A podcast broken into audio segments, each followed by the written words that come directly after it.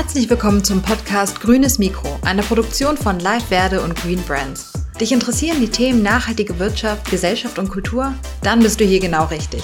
Wir interviewen für dich die CEOs nachhaltiger Unternehmen sowie prominente Experten und Wissenschaftlerinnen. Und damit du keine Folge Grünes Mikro mehr verpasst, abonniere uns doch bei deiner Streaming-Plattform und oder lass uns einen Kommentar da. Wir würden uns freuen. Dieses Mal zu Gast im grünen Mikro ist Stefan Kahl, Geschäftsführer für Mitteleuropa bei Tetra Pak. Tetra Pak ist ein internationales Unternehmen, das sich auf Verpackungslösungen für Lebensmittel und Getränke spezialisiert hat. Das Unternehmen wurde 1951 gegründet und hat seinen Hauptsitz in Lund, Schweden. Tetra Pak ist bekannt für seine charakteristischen kartonbasierten Verpackungen, die für eine Vielzahl von Produkten wie Milch, Fruchtsäfte, Suppen usw. So verwendet werden. Jetzt direkt rein in das Gespräch mit Stefan Kahl, dem Geschäftsführer für Mitteleuropa bei Tetra Pak. Ein Hinweis habe ich noch, nachhaltige Arbeitgeber, die aktuell Personal suchen, können ab sofort ihre nachhaltigen und konventionellen Stellenanzeigen 15% günstiger auf Jobverde veröffentlichen. Bei Interesse schreiben Sie uns bitte eine kurze Mail an kontakt.jobverde.de. Wir melden uns dann bei Ihnen.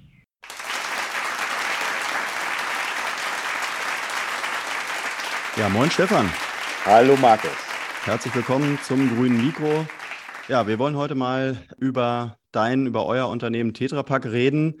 Du bist der Geschäftsführer für den Dachraum von Tetra Pak. Ähm, bevor wir da so richtig einsteigen, stell du dich doch erstmal unseren Hörerinnen und Hörern vor. Wer bist du, was machst du und vielleicht auch so ein paar persönliche Worte. Ja, gerne, Markus. Ähm, mein Name ist Stefan Kahl. Wie du schon richtig gesagt hast, bin ich äh, verantwortlich für das Geschäft von Tetra Pak in Deutschland, Österreich und der Schweiz. Äh, ich bin schon sehr, sehr lange beim Unternehmen. 95 äh, bin ich gestartet ähm, von der Ausbildung. Ich habe zunächst erst einen Speditionskaufmann gelernt, äh, habe ein Wirtschaftswissenschaftsstudium absolviert und danach noch in den USA internationales Marketing studiert und hatte dann die tolle Möglichkeit bei Tetra Pak über ein internationales Management-Trainee-Programm dort einzusteigen und bin dann über die Jahre in verschiedenen Funktionen gewesen und jetzt seit mittlerweile äh, knapp zehn Jahren verantwortlich äh, in der Position, die du gerade eben beschrieben hast. Privat, ich bin äh, verheiratet, habe äh, zwei Kinder. Mein äh, Sohn studiert in München, meine Tochter, die will jetzt nach Schweden, um den Masters zu machen. Und ähm, ja, ich bin noch sportlich äh, segelnd unterwegs und laufe hier und da ganz gerne und höre sehr, sehr gerne Musik. Am, am, liebsten über eine, eine tolle Hi-Fi-Anlage. Okay. Na gut, da steckt ja jetzt schon viel Stoff drin, äh, der mich erstmal so ein bisschen interessiert. Ähm, du bist Geschäftsführer vom, vom großen Unternehmen, hast sicherlich einen ziemlich stressigen Alltag, hast aber dennoch Zeit, äh, um auch deinen privaten Hobbys nachzugehen, hast schon gerade das Segeln erwähnt. Ähm, wie gut oder wie schlecht gelingt dir das so als Geschäftsführer von, von Tetra Pak ähm, Dach? Das ist eine, eine, tolle Frage. Ich schaffe das manchmal besser, manchmal weniger gut. Da bin ich ganz ehrlich. Hm. Es gibt Phasen, da ist es sehr, sehr stressig. Die letzten, ähm, sage ich mal, zwei Jahre waren mit Sicherheit da äh, nochmal herausfordernder, auch mit der Pandemie. War für ganz, ganz viele Unternehmen eine große Herausforderung. Aber ich versuche immer auch mit der Familie zusammen diesen Ausgleich zu schaffen. Wochenende ist normalerweise für mich wirklich tabu und äh, ich habe auch so äh, zwei Abende in der Woche, die ich mir immer blockiere ähm, an denen ich wirklich immer nur äh, private Dinge mache. Und äh, das funktioniert eigentlich ganz gut. Ja. du hast die Work-Life-Balance angesprochen. Ähm, wir, wir haben ja auch viele Zuhörer und Zuhörerinnen, die noch im Studium stecken oder gerade raus sind äh, und für die du sicherlich so eine Art Vorbild bist, weil du hast schon die Karriere sozusagen äh, zum Teil hinter dir, die äh, vielen noch bevorsteht oder wo die auch für brennen. Ähm, wenn du jetzt sagst, dir fehlt eigentlich immer so ein bisschen Zeit, um deinen Hobbys nachzugehen, stellt sich ja so ein bisschen die Frage, ist so ein Job überhaupt, äh, ja, ist der, ist der es überhaupt wert, dass man so viel Freizeit opfert? Was würdest du darauf antworten? Uh, das ist eine, eine schwierige Frage. Also ich glaube, ähm, du musst irgendwo schon eine Art ähm, Gen oder eine Art äh, Wunsch in dir haben, irgendwo zu gestalten und, und Verantwortung zu übernehmen. Mhm. Und äh, ähm, für diejenigen, die äh, zum Beispiel früher Klassensprecher gewesen sind oder ähm, im, im, Fußballverein den, den Kapitän gerne immer machen wollten, also immer in irgendeiner Form eine, eine Position zu haben, die äh, schon äh, eine, eine ex, ja, exponierte Position ist, aber auch eben mitgestalten kann, dann, dann ist das immer äh, etwas wert, finde ich. Und ich finde das immer persönlich eine tolle Sache, äh, äh, etwas neu zu gestalten, entweder im Unternehmen, aber auch äh, privat. Äh, ich habe dann einige äh, Vorstandsrollen auch in den Vereinen und so weiter. Und dann ist das immer etwas, was dich, was dich erfüllt. Und ich glaube, wenn, wenn das zusammenkommt, auf der einen Seite, dass, dass es zwar eine Herausforderung ist, aber dich trotzdem erfüllt, äh, dann ist es auch nicht unbedingt Stress. Das, das ist zumindest mein persönliches Empfinden. Mhm. Also für diejenigen, die genau dieses Gefühl haben, Verantwortung übernehmen zu wollen, und das brauchen wir viel, Markus, besonders in Deutschland in den nächsten Jahren brauchen wir viele Leute, die genau das wollen, die Verantwortung übernehmen wollen, um auch äh, Deutschland weiterzuentwickeln. Äh, ich kann denen nur sagen, bitte tut es. Ist, ist im Prinzip eine, eine, steile These, weil natürlich die Generation Z, also jetzt die wirklich ganz jungen, zwischen 20 und 25, die jetzt gerade aus dem Studium rauskommen, äh, die haben ja so ein bisschen die Attitüde, dass sie sagen, ähm, ja, ähm, Work-Life-Balance, die muss gegeben sein und äh, ich mache meinen Job äh, so wie er halt ähm, von mir verlangt wird, aber nicht unbedingt mehr. Ja? Ähm, aber eben so ein Job, wie du ihn hast, der ähm, erfordert sicherlich oftmals mehr, als man eigentlich machen will. Also was, was muss diese neue Generation, was müssen die mitbringen, damit die dann eben auch so einen Job wie, wie deinen irgendwann mal übernehmen können? Also ich glaube, das Erste äh, ist äh, irgendwo eine, eine äh, Basis, eine solide Basis, auf der du stehen kannst. Ähm, äh, Unternehmen werden, werden äh, häufig natürlich über Zahlen gesteuert. Deswegen sage ich immer, Mathematik ist gar nicht so schlecht. Mhm. Äh, ich glaube, das ist ganz, ganz wichtig, grundsätzlich dort irgendwo eine gute Basis zu haben. Ähm, aber der, der soziale Faktor, äh, Markus, der, der spielt immer, immer stärker eine Rolle. Also sprich, ja. ähm, Menschen zusammenzubringen und diese Menschen dann äh, gemeinsam etwas äh, entstehen lassen. Das ist eine, eine, ganz wichtige Sache. Deswegen auch der, der menschliche Teil ist, ist ganz wichtig. Und äh, ähm, natürlich spielt auch Digitalisierung mehr eine Rolle. Also die Generation Z zum Beispiel, die wird es wesentlich leichter haben als ich, um zum Beispiel äh, mit den neuen Tools, die wir eben auch in den, in den Unternehmen haben, damit umzugehen und, und die dann zu nutzen, um äh, dann, dann Arbeitsabläufe auch zum Teil einfacher äh, zu gestalten. Und da wir zum Beispiel die Generation mir einen riesen Vorsprung haben, äh, um, um das umzusetzen. Aber wenn du fragst, was brauchen die, erstmal äh, eine, eine hoffentlich gute Grundausbildung. Äh, Schule kann ich immer nur sagen, bitte äh, versucht Schule sauber abzuarbeiten, abzuwickeln, um äh, dann auch die Basis zu haben, sich weiterzuentwickeln. Und wer dann auch noch Interesse hat, mit Menschen um, umzugehen, der äh, ist mit Sicherheit richtig aufgestellt. Mhm. Ja, dann vielleicht noch mal ein paar kurze Worte, noch mal ein bisschen ausführlicher zu deiner Laufbahn, wie du eigentlich zu Tetra Pak gekommen bist. Du hast es ja gerade schon ein bisschen ähm, erzählt. Du bist sozusagen, wir hatten es im Vorgespräch gerade schon, äh, eine Art Eigengewächs, ähm, bist schon seit 1995 im Unternehmen, ähm, ja. hattest aber trotzdem die Möglichkeit, auch in die USA zu gehen, hast letztendlich auch alle Bereiche ähm, mal durchlaufen und Positionen inne gehabt, die man so als äh, Geschäftsführer braucht. Du warst äh, im Vertrieb, im Marketing, in der Produktion, im Finanzwesen ähm, sind solche Karrieren heute bei Tetra Pak noch möglich? Ähm, und äh, würdest du sagen, du hast alles richtig gemacht ähm, oder vermisst du irgendwas in deinem Lebenslauf? Also um deine zweite Frage vorwegzunehmen, habe ich alles richtig gemacht? Mit Sicherheit nein. äh, also dann wäre ich, dann wäre ich hier jetzt ein wenig egoistisch und, und chauvinistisch, chauvinistisch unterwegs.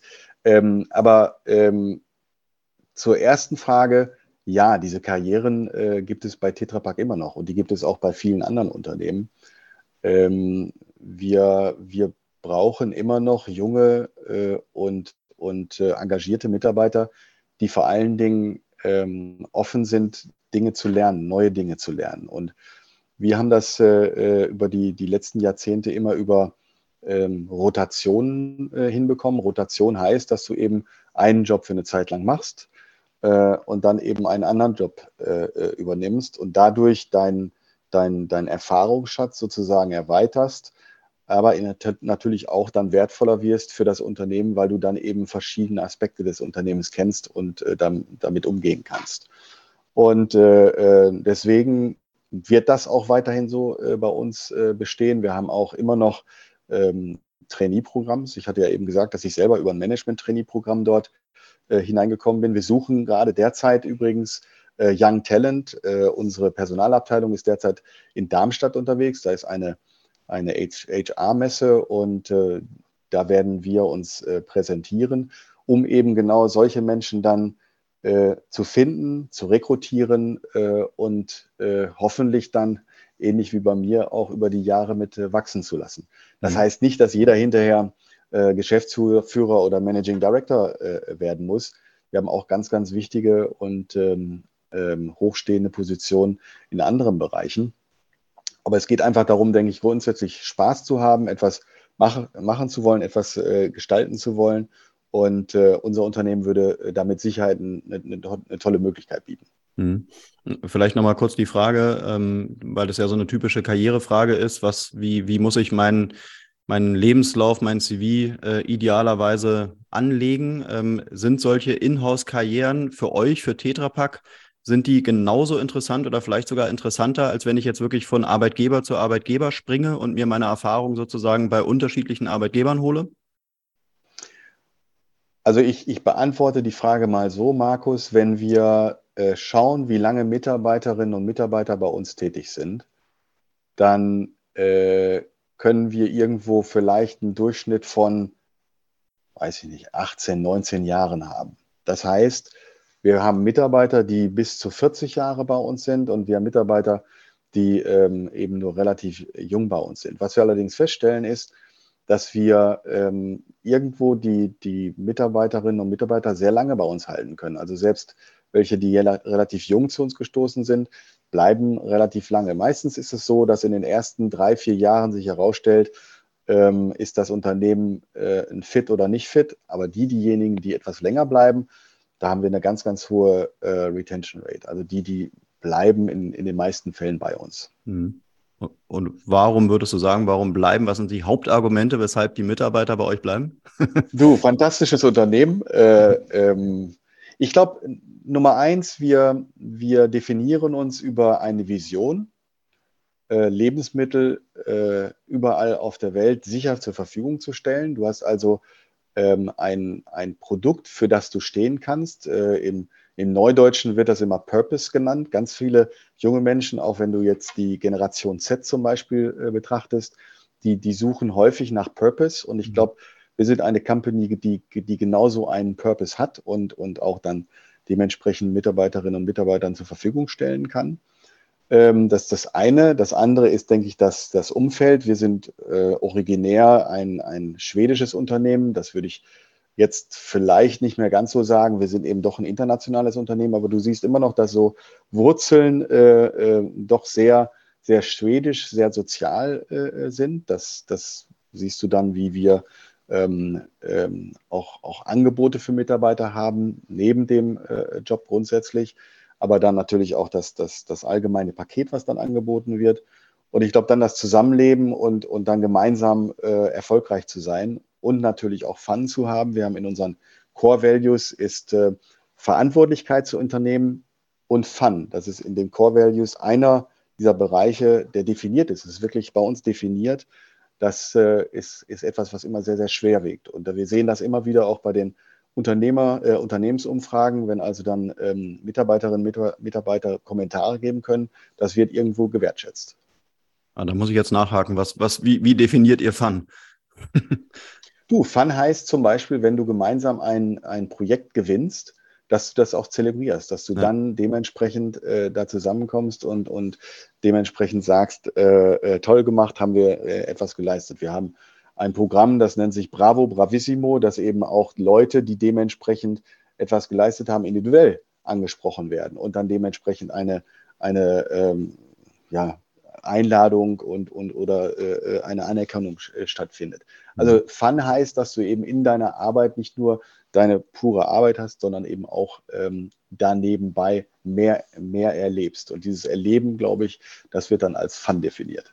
Okay, also es sind so Incentivierungsmaßnahmen, dass man mit den Kollegen feiern gehen kann, aber vielleicht auch irgendwie andere Sachen als nur feiern, oder? Also feiern Absolut. ist das eine. Wir hatten, wir hatten vor, vor ein paar äh, Wochen einen, einen ähm, Kickoff, also wir, wir beschreiben es als Kickoff, wenn wir als gesamte äh, Organisation das, das Jahr starten. Das ähm, haben wir über zwei Tage gemacht und da war natürlich ein Teil, äh, dass wir beschreiben, wo wollen wir hingehen, wie wollen wir dort hingehen aber da waren auch Elemente dabei. Äh, abends kann ich dir sagen, das äh, war viel mit Fun und Bewegung auf der Tanzfläche zum Beispiel gespickt. Also das war schon toll. Okay. Ja, dann hilf uns doch mal so ein bisschen, das Unternehmen Tetra Pak nochmal kennenzulernen. Ich glaube, ähm, es ist wieder so ein klassischer Fall, gerade in Deutschland. Äh, die Marke Tetra Pak, würde ich mal äh, vermuten, wird fast jeder und jede kennen. Ähm, wir hatten es jetzt gerade schon in dem Vorpodcast mit Froster. Das ist, glaube ich, auch so eine Marke, die kennt jeder. Ähm, was, glaube ich, nicht jeder weiß, ist, dass ihr aus Schweden kommt ähm, und äh, dass ihr ziemlich international aufgestellt seid und was vielleicht auch eigentlich eure Vision und Mission ist. Also was, was macht ihr eigentlich? Ordne mal so ein bisschen euer Kerngeschäft ein für jeden, äh, der es vielleicht nicht ganz so auf dem Zettel hat. Mache ich sehr, sehr gerne. Also ich starte mal mit äh, dem Gründer, dem, dem Entrepreneur, äh, Dr. Ruben Rausing, der äh, vor sehr, sehr langer Zeit äh, während, eines, äh, Studie, während einer Studienreise in den USA ähm, festgestellt hat, wie Lebensmittel ähm, mechanisch verarbeitet werden. Und ähm, mit dieser äh, Idee ist er damals äh, zurückgekommen äh, nach Europa und äh, hat herumgetüftelt, wie könnte man denn Maschinen bauen, die Lebensmittel sicher verpacken können. Das war seine grundsätzliche Idee, seine, seine Philosophie. Und ähm, daraus ist dann äh, eine, eine erste Maschine entstanden. Ähm, wir nennen die ein Tetraeder, weil sie eben eine Dreiecksverpackung ist. Und äh, die ersten, äh, erste Maschine, die äh, äh, damals in Lund in Schweden, in Südschweden ausgeliefert wurde, war 1952. Und das war sozusagen die Basis äh, unseres, unseres Geschäftes. Ähm, Darauf hat sich dann äh, nach und nach etwas aufgebaut und zwar zunächst erstmal, dass wir aseptische Technologie entwickelt haben. Aseptisch heißt, dass eben Lebensmittel, flüssige Lebensmittel verpackt werden können ohne Additive, mhm. Aber trotzdem lang haltbar äh, äh, werden zu lassen. Eine klassische Haarmilch, die du, Markus, mit Sicherheit auch kennst, also eine haltbare Milch, äh, ist dann eins dieser Produkte gewesen ähm, die äh, in, den, in den 60er Jahren äh, kam. Und äh, äh, Schritt für Schritt hat das Unternehmen dann eben ähm, in den jeweiligen Ländern äh, sich dann aufbauen und etablieren können. Und neben der Verpackungstechnologie ist dann irgendwann eine Prozesstechnologie dazu gekommen, weil ähm, die Familie Rausing damals sagte, es geht also nicht nur um Verpackung, sondern es geht auch um das Verarbeiten von Verpackung. Und ähm, die äh, Eiscremes, die Käse und ähnliches, äh, was du isst ähm, oder wir als Konsumenten essen, ist zu einem ganz, ganz großen Teil auf Maschinerie von Tetrapack produziert, die dann bei Kunden äh, aufgestellt sind und eben tagtäglich Joghurts, Käse, Eiscreme und ähnliches produzieren. Also das ist das Verarbeitende. Wir nennen das Processing äh, als Processing-Geschäft, das mhm. verarbeitende Geschäft. Ähm, und dann als, als drittes Standbein, was dann eben dazugekommen ist, nach und nach, du musst natürlich auch warten, also sprich das, das Equipment, was du dann in den, in den Markt bringst, muss gewartet werden. Und äh, das ist dann das Servicegeschäft. Und dieses Servicegeschäft inkludiert dann auch dass du irgendwann eine Automatisierung hast, also sprich, du musst ähm, ähm, das, das, das Stichwort äh, Industrie 4.0 einführen, dass also Maschinen miteinander sprechen, das heißt Programme schreiben und ähnliches. Und du musst sie irgendwann dann auch wieder schmieren und warten, sage ich immer so nett, dass sie dann auch wieder drehen und laufen und, und ordentlich funktionieren. Also das ist das, die, die Basis sozusagen. Gestartet mit einem Verpackungsgeschäft, ein Verarbeitungsgeschäft, was sich äh, danach entwickelt hat, Processing-Geschäft und dann muss das Ganze natürlich gewartet werden, ein, ein Servicierungsgeschäft. das sind sozusagen die, die, die ersten äh, äh, Grundpfeiler, äh, um überhaupt Tetrapack zu verstehen. Und ähm, ähm, 65 sind wir dann das erste Mal in Deutschland aufgetreten und ähm, haben dort eben dann die, die, den Fuß in den, äh, in den deutschen Markt gesetzt. So äh, kann ich sagen, ist der Start sozusagen von Tetrapack auch in Deutschland gewesen. Mhm. Jetzt sieht man bei dir im, in dem Büro, in dem du gerade sitzt, im Hintergrund ganz viele Produkte und Marken, äh, die euer, ähm, ja, eure Leistungen, euer Produkt nutzen. Ähm, ist es denn tatsächlich so, dass ihr wirklich für diese Marken die Verpackung entwickelt äh, und äh, fließt bei denen da gar keine Arbeit ein? Also übernehmt ihr wirklich diesen kompletten Prozess der Verpackung? Also es ist so, äh, Markus, dass wir äh, das Equipment, was ich gerade eben beschrieben habe, die äh, Maschinen und das, das, äh, die Verarbeitungsprodukte, dass wir die als Maschinenbauer produzieren mhm. und dann dem Kunden entweder verkaufen äh, oder im Leasing oder im Mietverfahren äh, zur Verfügung stellen. Der jeweilige Kunde bei uns, der ist derjenige, der die Anlagen dann operiert. Der kriegt natürlich Unterstützung von uns, dem, dem werden die Anlagen erklärt in, in Trainings und ähnlichem.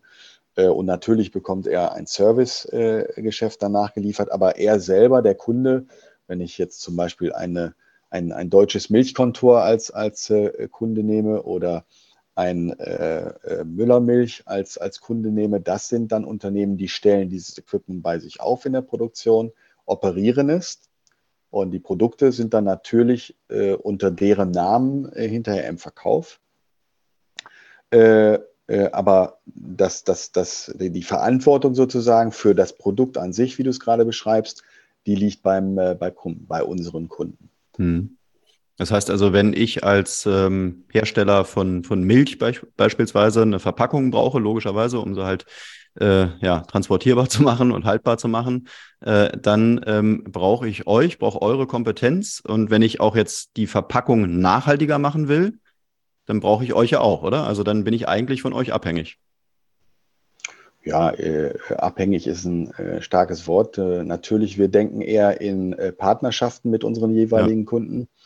Äh, und äh, natürlich wird da sehr, sehr eng zusammengearbeitet, Markus. Äh, gerade im Bereich der Nachhaltigkeit. Du hast gerade eben selber die Verpackungen angesprochen. Die Verpackungen sind aus durchschnittlich 75 Prozent nachwachsenden Rohstoffen. Das sind dann die Holzfasern, die du daran findest. Natürlich dann kombiniert mit Polyethylen und zum Teil Aluminium, um die Flüssigstoffe dann eben natürlich auch festhalten zu können. Und in der Entwicklung sind wir sehr, sehr eng mit unseren jeweiligen Kunden zusammen. Nicht nur mit den deutschen Kunden, sondern äh, international. Wir sind mittlerweile in, ich glaube, fast jedem Land der Welt äh, unterwegs, um eben die, die wichtigen Lebensmittel äh, sicher von A nach B zu bringen. Das ist ja genau äh, unsere Aufgabe, wenn du ähm, ein, ein, eine äh, Menschheit in irgendeiner Form äh, ernähren möchtest, kannst du das derzeit zumindest nicht mehr, dass äh, überall äh, kleine Höfe und ähnliches sind. Meistens hast du es so, dass du äh, irgendwo äh, etwas konzentriert hast. Dort wird dann produziert, aber woanders wird konsum äh, konsumiert. Und mhm. das ist dann unsere Aufgabe, eben logistisch diese Produkte so gut wie möglich dorthin zu bringen, so sicher wie möglich dorthin zu bringen. Und äh, in dem Rahmen vielleicht als Aspekt in der Lebensmittelwirtschaft äh, leiden wir derzeit noch, dass ein Drittel des gesamtproduzierten, der gesamten produzierten Lebensmittel verdirbt.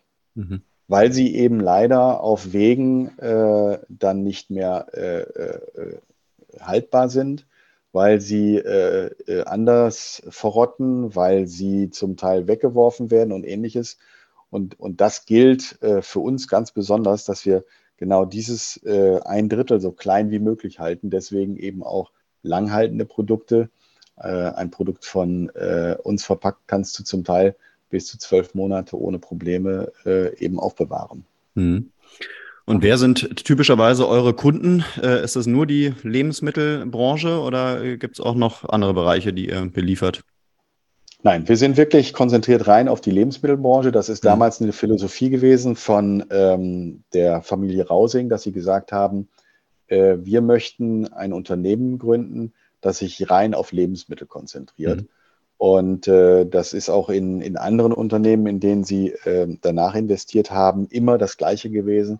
Es war immer nur im Lebensmittelbereich, weil ähm, glaube ich, nochmal, ich hatte zu Beginn so ein bisschen unsere Philosophie und unsere Vision auch erklärt. Das passt dann zusammen und das, das merkst du auch, ähm, dass da niemals ein Missverständnis ist, auch bei unseren äh, Mitarbeiterinnen und Mitarbeitern. Wir konzentrieren uns voll auf Lebensmittel. Mhm. Gefühlt würde ich jetzt sagen, ist Tetrapack, äh, Tetrapack so eine Art Monopolist, oder? Also ich kenne nicht viele andere Marken, die auch das machen, was ihr macht. Äh, kannst du das mal so ein bisschen einordnen? Gibt es noch Wettbewerb oder seid ihr wirklich der Einzige? also als erstes würde ich dir gerne den Ball mal zurückwerfen, Markus, und sagen äh, Tempo. Mhm. Und wenn du dir jetzt Tempo anschaust, dann wirst du ganz, ganz schnell feststellen, ja, ja, das ist ein generischer Begriff, aber da gibt es ganz, ganz ja. viele andere äh, Lieferanten. Also ich denke, dadurch, dass wir die Ersten gewesen sind, ähm, hat sich der Begriff Tetrapack äh, fast als Synonym durchgesetzt. Wir finden das übrigens nicht so ganz so toll, weil äh, wenn andere äh, Wettbewerber nämlich etwas nicht ganz so toll machen, dann meistens heißt es immer sofort Tetrapack da und da. Ähm, also das beantwortet sozusagen deine Frage, ja, wir haben Wettbewerb. Ähm, das sind un Unternehmen, die, die äh, heißen sehr ähnlich wie wir, ein Elopack zum Beispiel, ähm, eine SIG, äh, aber dann auch einige äh, chinesische oder äh, amerikanische Unternehmen wie Evergreen sind dann eben auch im äh, Verpackungsbereich unterwegs, äh, aber eben nicht ganz so bekannt wie wir. Nochmals, wir waren mit die Ersten, die dort am Markt gewesen sind und das hat sich dann irgendwo so etabliert. Hm. Äh, vielleicht war auch einer der Gründe, ähm, du bist wahrscheinlich noch ein klein wenig zu jung dafür, aber wir haben früher mal ganz, ganz viel Werbung gemacht, auch im Fernsehen. Und äh, Tetrapack hatte zum Beispiel einen Spruch, Tetrapack irgendwie clever. Hm. Äh, Tetrapack waren die ersten, die den grünen Punkt damals mit äh, eingeführt, war, äh, eingeführt haben. Da sind wir Partner mit gewesen zu der Zeit. Und äh, da ist natürlich sehr, sehr viel auch über Tetrapack kommuniziert worden, auch zum Konsumenten. Und wahrscheinlich hat das das ein klein wenig etabliert. Ähm, aber ich glaube auch, wir sind auch ganz, ganz erfolgreich am Markt unterwegs und das finde ich auch ganz gut. Mhm. Ähm, vielleicht mal ein kurzer Exkurs in die, in die Startup-Branche. Äh, Lebensmittel spielen ja gerade in der Startup-Branche eine große Rolle. Äh, wenn ich jetzt mich selbstständig machen will mit irgendeinem Lebensmittelprodukt und will das verpacken, dann äh, komme ich doch eigentlich an euch nicht vorbei, oder? Halt, oder halt an der Konkurrenz. Aber letztendlich brauche ich einen Dienstleister wie euch. Ähm, ja, ich denke, du brauchst in jedem Fall äh, einen Dienstleister, wenn du nicht selber die Produktion übernehmen möchtest. Also mhm. ich denke, bei, bei Startups äh, gibt es äh, verschiedene, ähm, sage ich mal, Richtungen. Das eine ist das reine Vermarkten, also du kommst rein aus dem Marketing heraus und äh, möchtest das Produkt äh, dann etablieren. Dann brauchst du natürlich jemanden so wie uns, der dir dann hilft, das Produkt grundsätzlich zu verpacken, um es überhaupt am Markt anbieten zu können. Mhm. Die andere Variante ist, ähm, du investierst direkt in äh, äh, eigene Produktion und Verpackung und äh, äh, kaufst dann vielleicht Equipment von uns, aber irgendwo zusammenarbeiten, denke ich, müsste man schon, um eben grundsätzlich das Produkt äh, an den Markt zu bringen. Außer du ähm, hast die Möglichkeit, äh, ja, das über eine Kanne, über ein Glas, über einen anderen Karton, über ein, ich weiß nicht was anzubieten. Aber in, dem, in den meisten Fällen, Markus, äh, ist es ja so, dass du ein, ein ordentlich, sicher äh, äh, angebotenes Produkt verkaufen möchtest. Und das geht derzeit äh, besser verpackt als unverpackt. Mhm. Dann lass uns doch mal auf die Nachhaltigkeit eurer Verpackung äh, zu sprechen kommen. Äh, wie nachhaltig würdest du sagen, sind Verpackungen in Deutschland äh, und äh, wie viel Potenzial ist da noch nach oder, oder wie viel Luft nach oben ist noch?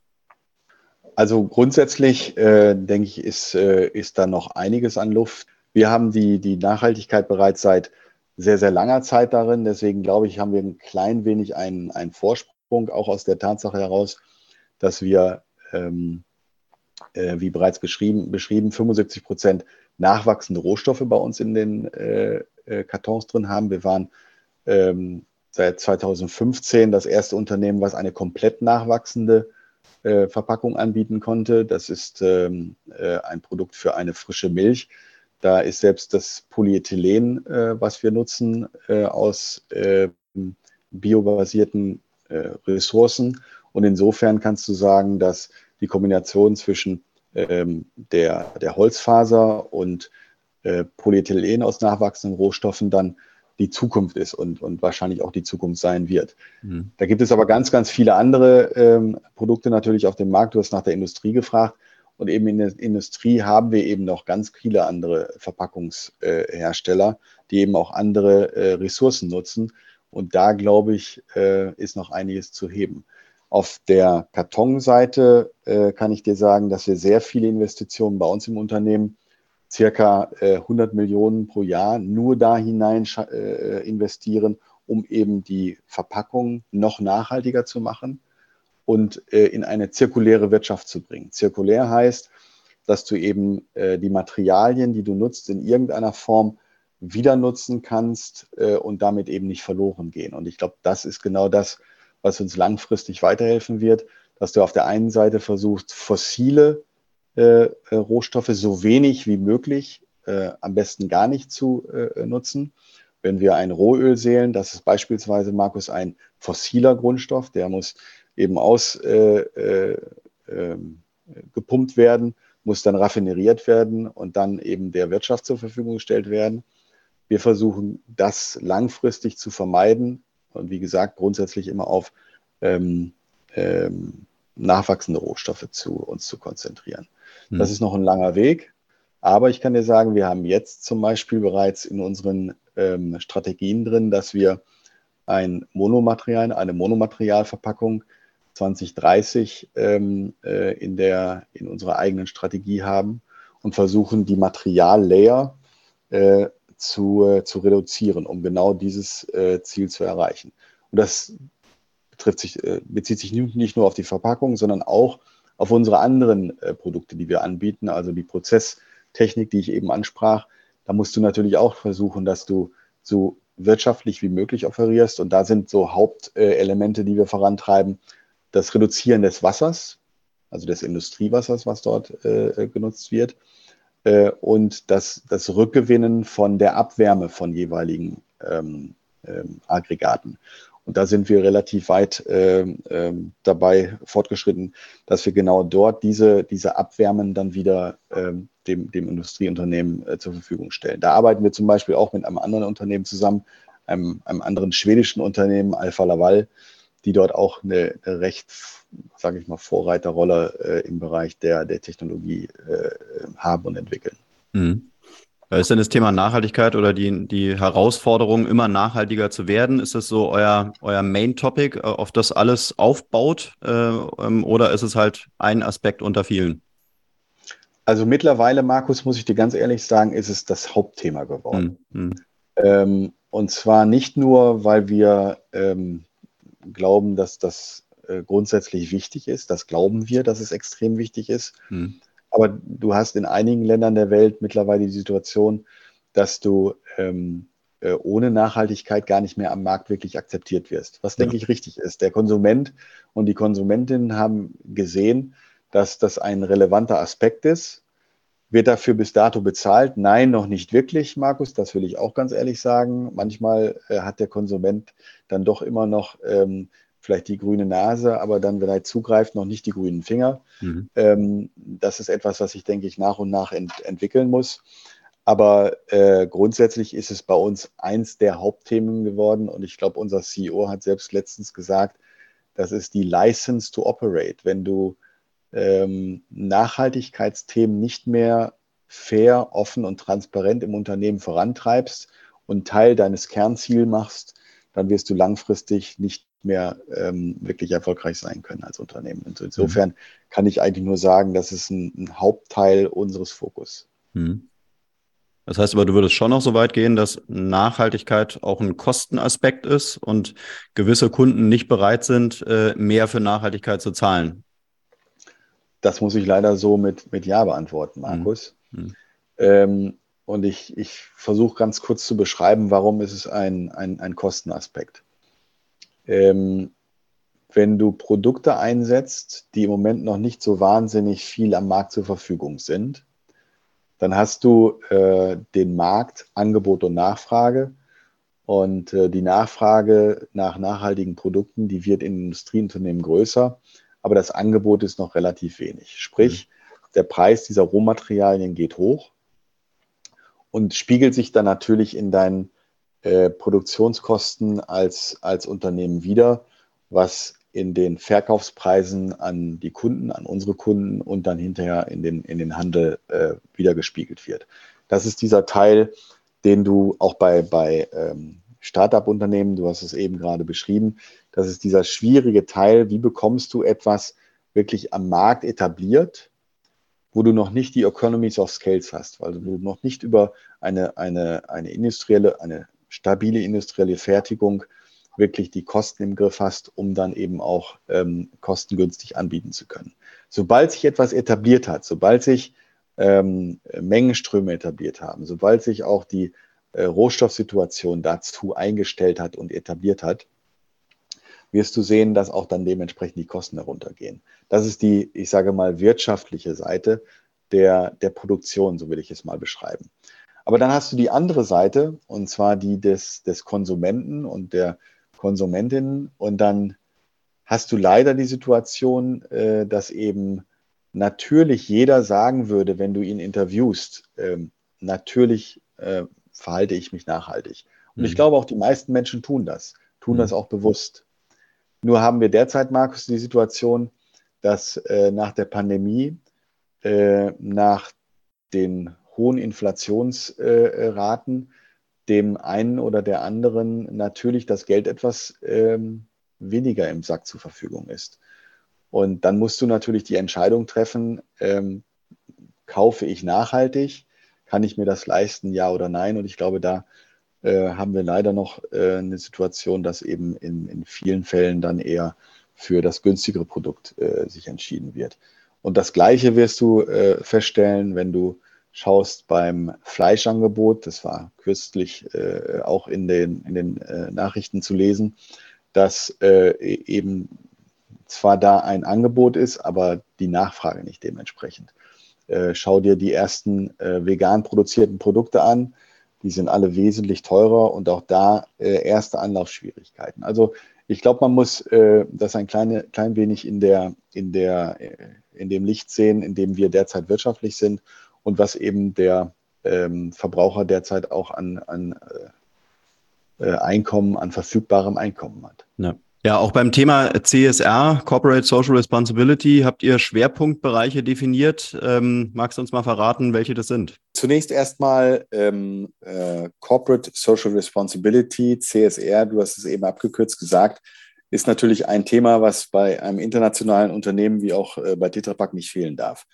Und ähm, äh, das, das für mich Wichtigste zum, zum, zu nennen ist, dass wir die äh, United Nations Sustainability Goals mit als äh, eins der ersten Unternehmen unterschrieben haben.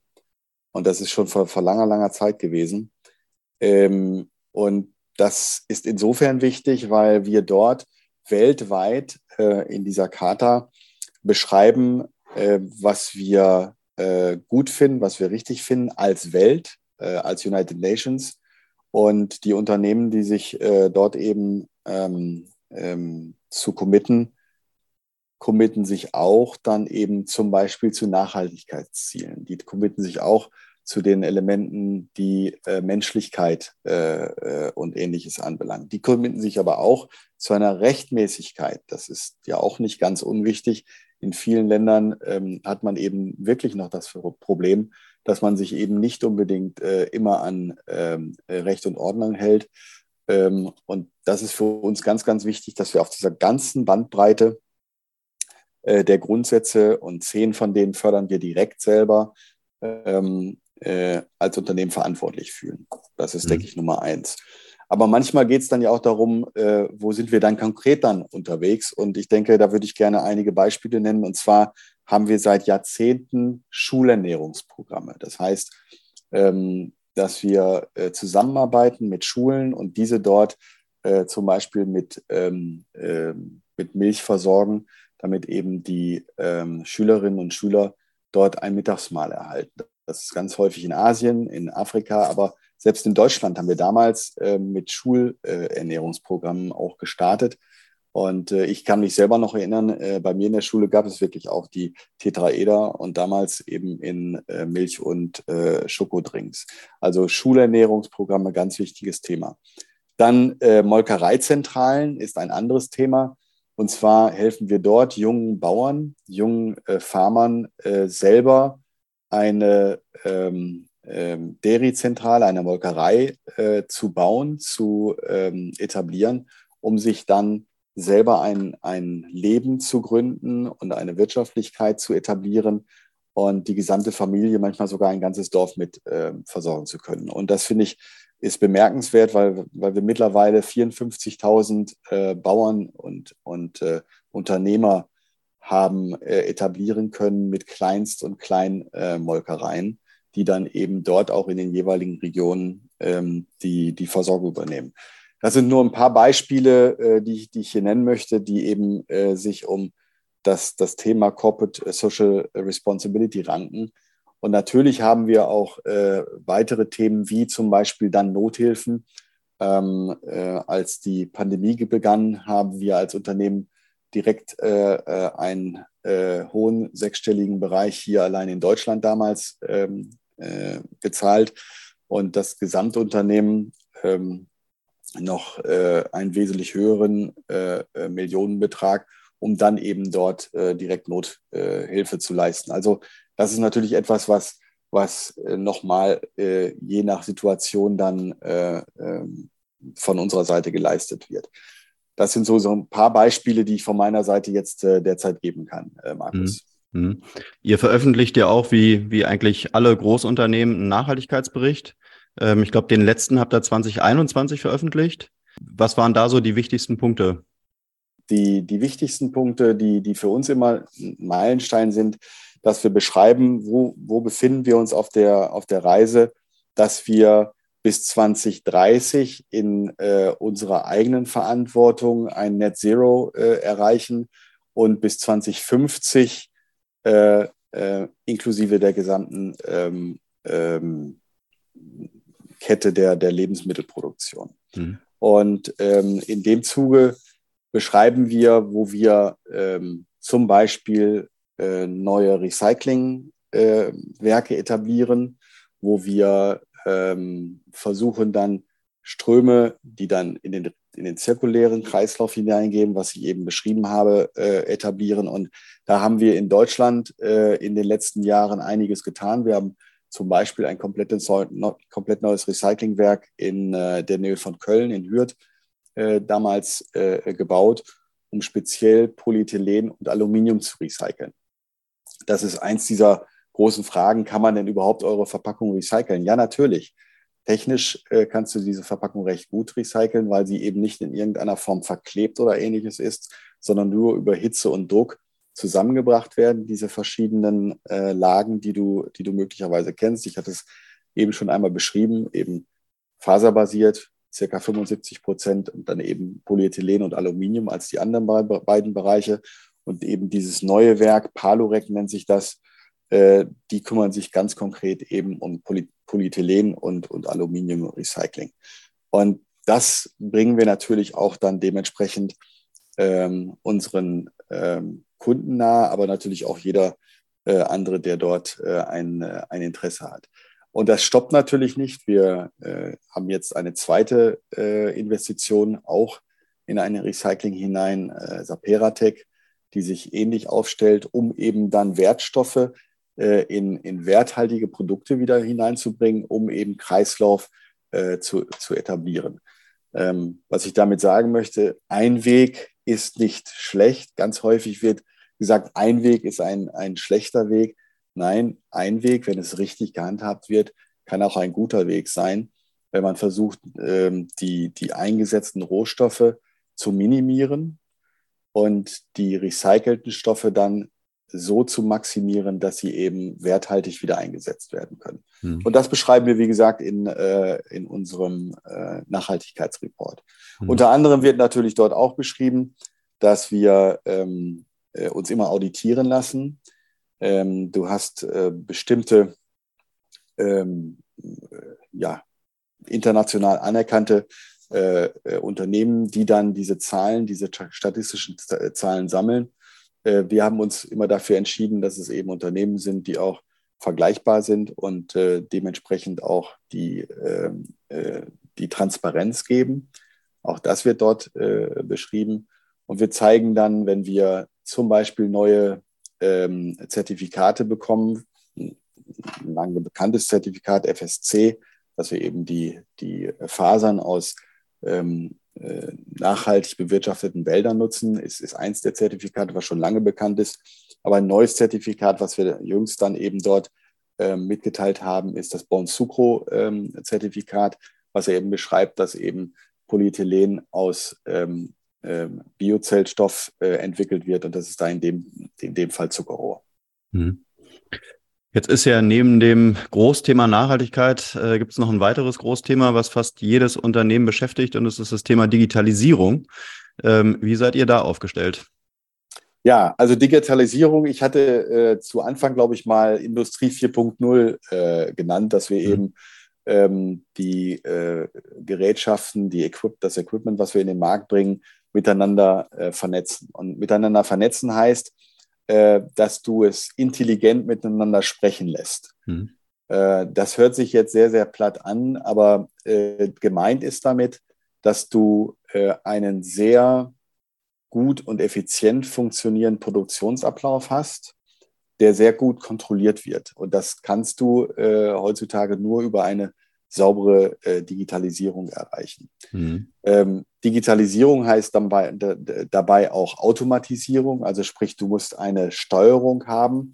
Und äh, wir haben ein, ein Produkt, ein Tetra Plant Master, eine Automatisierungslösung, die dort äh, genau das äh, schafft, was ich gerade beschreibe, dass die, die technischen Gerätschaften auch wirklich automationstechnisch zusammenhängen und dementsprechend dann ähm, äh, verknüpft arbeiten plus eine, eine Management-Ebene, die darüber ist, die dir ermöglicht, in der Produktion zum Beispiel dann dementsprechend alles zu steuern, alles visuell darzustellen, also wie zum Beispiel ein, ein, ein Tank dann gefüllt ist, danach umgepumpt wird in eine Verpackung und dann äh, weiter auf eine Palettierung bis ins Hochregallager. Das kannst du alles über dieses äh, Plant Master Produkt von uns dann äh, nachvollziehen. Digitalisierung heißt aber auch, dass du eben komplett neue äh, Produkte äh, erarbeiten musst. Äh, und dort ist ein Bereich äh, in der äh, Sterilisierung, dass wir versuchen, eben nicht so äh, nachhaltige Lösungen wie Wasserstoffperoxid, um eine aseptische Verpackung herzustellen, versuchst zu minimieren und dann eben über neue Technologie zu ersetzen. Und das machen wir über sogenannte E-Beam-Technologie. Was heißt E-Beam? Du musst dir vorstellen, das ist eine ganz, ganz große äh, äh, Lampe, die im Prinzip äh, ähm, Elektronen äh, äh, auf, auf ein Stück Papier draufschießen und damit die Bakterien töten. Und äh, das ist eine Technologie, die ich auch mit unter ähm, Digitalisierung fassen würde, weil es eben der nächste Schritt ist in der technischen Entwicklung, Lebensmittel langhaltig und sicher zur Verfügung zu stellen, aber die Ressourcen zu schonen. Darum geht es immer, dass wir effizienter sind, Ressourcen schonen und trotzdem die Lebensmittel ähm, ähm, zur Verfügung stellen können. Und deswegen eben ähm, E-Beam-Technologie. Mhm. Und neben, sage ich mal, den Technologien natürlich auch etwas, das, was wir jetzt gerade eben machen. Wir nutzen ja auch digitale Technik, um uns äh, gemeinsam zu unterhalten. Ähm, auch da haben wir natürlich in der Kollaboration, so nennen wir das, in der Zusammenarbeit mit den äh, Mitarbeiterinnen und Mitarbeitern neue Techniken, neue Tools in den letzten Jahren eingeführt, die uns ähm, eben dazu ver verhelfen, zum Beispiel papierlos im, im Orderprozess zu sein.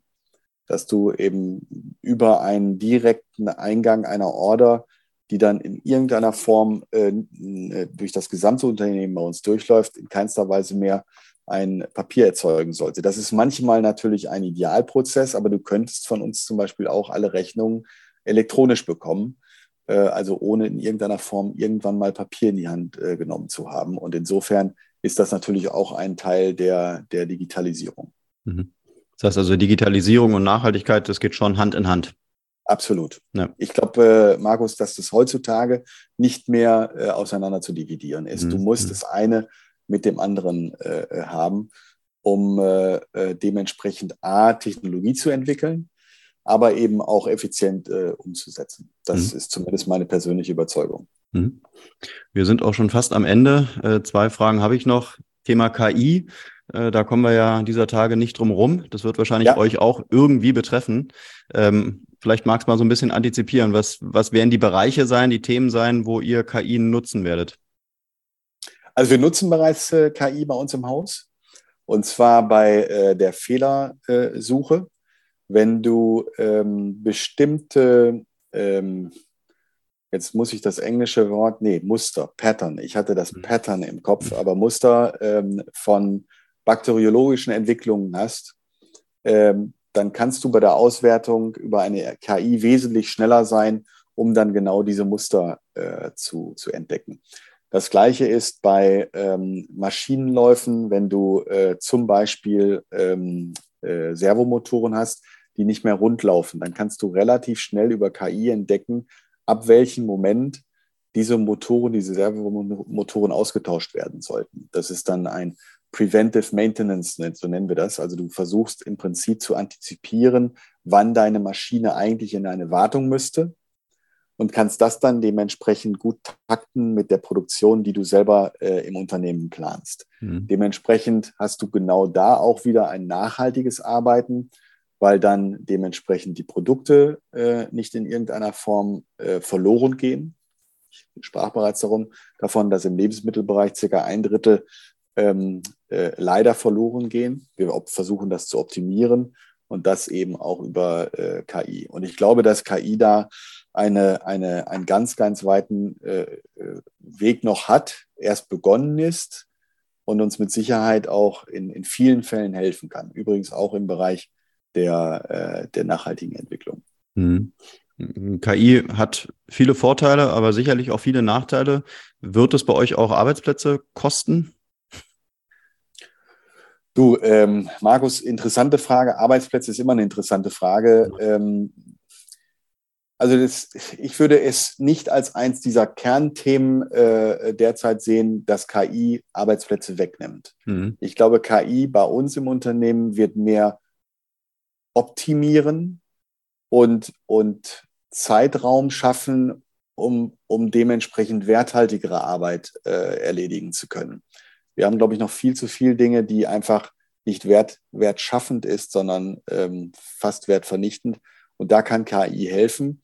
Und ich finde, der Mensch hat so viele äh, Sinne, so viel äh, Wert, den ich lieber nutzen würde dann als ähm, ähm, äh, anders. Und insofern glaube ich eher, dass es nicht wirklich Arbeit äh, oder Arbeitsplätze vernichten wird, sondern mhm. es wird, denke ich, den Arbeitsmix verschieben. Das wäre, glaube ich, meine Analyse darauf. Mhm. Dann zum Abschluss noch die Frage, äh, wie positiv oder negativ ihr in die Zukunft schaut, vielleicht so mittel- bis langfristig. Wir haben momentan extrem viele Krisen äh, von Inflation über Krieg äh, und ähm, ja, viele andere Themen. Ähm, wie bewertet ihr denn momentan so die aktuelle wirtschaftliche Lage und wie, ja, wie positiv blickst du in die Zukunft? Also ich bin grundsätzlich ein, ein positiver und, und optimistischer Mensch. Das möchte ich vielleicht vorweg schicken. Das gibt dir vielleicht ein, ein Gefühl dafür, wie, wie meine Antwort zu werten ist. Ähm, die, die letzten Jahre sind äh, sehr herausfordernde Jahre gewesen. Ähm, ich habe mich mit meinem Vater vor einiger Zeit unterhalten, Markus. Und mein Vater, das musst du wissen, ähm, war 17, als der Zweite äh, Weltkrieg war und äh, hat dann nach dem Zweiten Weltkrieg äh, ein, ein, kleines Handwerksunternehmen gegründet und ist dann ganz gut äh, auch als, als Handwerker und als Handwerkmeister hinterher erfolgreich gewesen. Und er sagt mir, ähm, auch damals gab es Krisen. Und wenn, wenn einer damals vor den Schuttbergen in, in Köln oder in Berlin gestanden hat, der hat gedacht, die Welt ist untergegangen. Mhm. Also ich glaube, man muss das Ganze ein klein wenig in einem Verhältnis immer sehen, äh, wenn du das über die Zeit betrachtest. Absolut schrecklich, was da in, in der Ukraine derzeit geschieht, gar keine Frage. Wenn in der Türkei ein, ein Erdbeben ist, äh, natürlich werden da ganz, ganz viele äh, Menschenleben dann, dann geopfert. Wenn du allerdings ähm, schaust, wie ist die, die äh, Gesellschaft grundsätzlich über die Jahrzehnte, über die Jahrhunderte, über die Jahrtausende in der letzten Zeit, wie hat die sich entwickelt? Dann können wir nur sagen, dass wir immer in einem positiven Trend gewesen sind. Wir haben noch nie äh, so viele Menschen gehabt, die ähm, äh, kein Dach über dem Kopf gehabt haben, äh, verhungernde Menschen und, und ähnliches. Ja, wir haben immer noch welche, aber der Trend ist immer nach unten, ist immer nach unten weisend. Und das gibt mir so ein bisschen Hoffnung, wo ich sage, ja, wir leben in nicht unbedingt einfachen Zeiten, aber wir sollten nie in irgendeiner Form jetzt Panik haben, äh, dass die Welt morgen untergeht. Ganz im Gegenteil. Ich glaube, das Wichtige, das Wichtige ist, dass wir als, als Menschen, als Menschheit uns auf, auf Themen konzentrieren, die uns dann dementsprechend auch äh, die Möglichkeit gibt, in die Zukunft wieder zu arbeiten. Und wir haben eben über Nachhaltigkeit gesprochen, wir haben über Ressourcenschonung ge gesprochen. Äh, Im Vorgespräch haben wir auch ein klein wenig über Wirtschaftssysteme gesprochen. Äh, das, das war ein sehr interessantes Gespräch. Übrigens, Markus, fand ich, fand ich toll, werde ich auf jeden Fall nochmal hinterhergehen und auch die, die Ressourcen da lesen, die du, die du ange, angebracht hast. Aber ich denke, wir müssen sehen, dass wir ähm, äh, nicht den Kopf verlieren, sondern äh, genau da investieren, was uns dann äh, positiv nach vorne bringt. Und wenn ich jetzt auf unser Unternehmen zu äh, sprechen komme, ich hatte eben bereits gesagt, dass ganz große Summen bei uns in Nachhaltigkeit investiert werden. Für uns kann ich dir sagen, sind wir richtig aufgestellt. Äh, wir investieren jetzt zum Beispiel bereits in eine Proteingestaltung, die aus Bakterien herausgezogen wird. Das bedeutet, äh, wir versuchen jetzt schon, den Bedarf an Lebensmitteln von in zehn Jahren zu antizipieren, weil wir glauben, wir können nicht so weiter Lebensmittel produzieren, wie wir es heute äh, machen, weil wir eben doch sehr viele Ressourcen einsetzen, Markus. Und ähm, diese, diese New, Food, New Food Fermentation, so nennt sich das, äh, zeigt mir, dass wir zumindest diese, diese Vision haben, diesen, diesen Ausblick haben, zu sagen, wir glauben weiterhin an Lebensmittel. Wir wissen, dass die ähm, äh, Gesellschaft weiter wachsen wird. Es ist irgendwann äh, angenommen, dass 2050 neun Milliarden Menschen auf dieser Welt leben. Die müssen irgendwie ernährt werden. Aber die können nicht mehr so ernährt werden, wie wir es heute machen. Da arbeiten wir heute schon an Lösungen und ich glaube, deswegen sind wir ganz gut aufgestellt. Und ich denke, über die Bereiche, die wir heute haben, die wir dann in der Zukunft dazufügen, wie zum Beispiel NFF, New Food Fermentation, sind wir ganz gut aufgestellt. Und ich glaube, wir haben auch ganz gut bewiesen, dass wir gut durch diese Pandemie durchgekommen sind. Und äh, das Wichtigste immer noch, äh, Markus, sind dann die Mitarbeiterinnen und Mitarbeiter, die wir haben. Und da muss ich sagen, sind wir einfach ganz toll äh, und ganz bombenstark aufgestellt. In der Kombination äh, habe ich überhaupt keine, gar keine Sorge. Ganz im Gegenteil. Ich gucke da ganz positiv in die Zukunft. Okay, aber auch aus einer wirtschaftlichen Perspektive jetzt als äh, in der Funktion als Geschäftsführer für ein, für ein international agierendes Unternehmen blickst du Stand heute auch wirklich positiv in die Zukunft? Absolut, mhm. Markus. Mhm. Absolut. Mhm. Da gibt es Hürden, da gibt es Schwierigkeiten. Dafür sind wir natürlich auch als Management dann angetreten, um, um die Themen zusammen mit unserem, äh, mit unserem Staff zu bearbeiten. Aber ich bin äh, grundsätzlich positiv aufgestellt. Das, was mir ein klein wenig Sorge macht, jetzt, äh, wo du nochmal nachfragst, ganz ehrlich, ich habe eine Zeit lang in China gearbeitet. Ähm, und äh, das, was dort zwischen China und Taiwan derzeit passiert, das finde ich besorgniserregend. Mhm. Und nochmal, ich habe Jahre in, in Shanghai gelebt. Das ist äh, nicht unbedingt ein Steinwurf von Taiwan entfernt, aber doch relativ nah. Ähm, die Menschen dort ähm, würden wahrscheinlich, wenn du sie lokal befragst, sagen, was für ein, eine Idiotie, was da jetzt gerade passiert politisch. Ähm, und das ist wahrscheinlich die, die größte Herausforderung, die wir haben, Markus, dass wir eben politisch einige ähm, äh, Leader äh, haben, die etwas fremd arbeiten, die etwas fremd denken.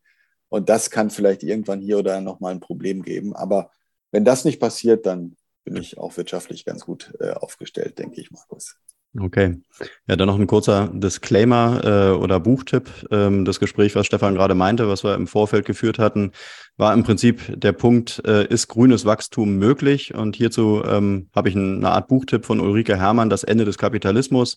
Äh, da wird genau das diskutiert. Wäre sicherlich eine Frage, die könnte man in den Podcast mal mit aufnehmen und ja, im Prinzip ähm, äh, CEOs äh, die Frage stellen, ist es möglich? Ähm, die Antwort von Stefan kenne ich, ähm, aber mal schauen, ob wir das äh, in Zukunft in den Podcast mit aufnehmen werden und vielleicht können wir ja sogar Stefans Antwort noch irgendwann nochmal nachreichen. Ich würde ja, sagen. Würde mich freuen.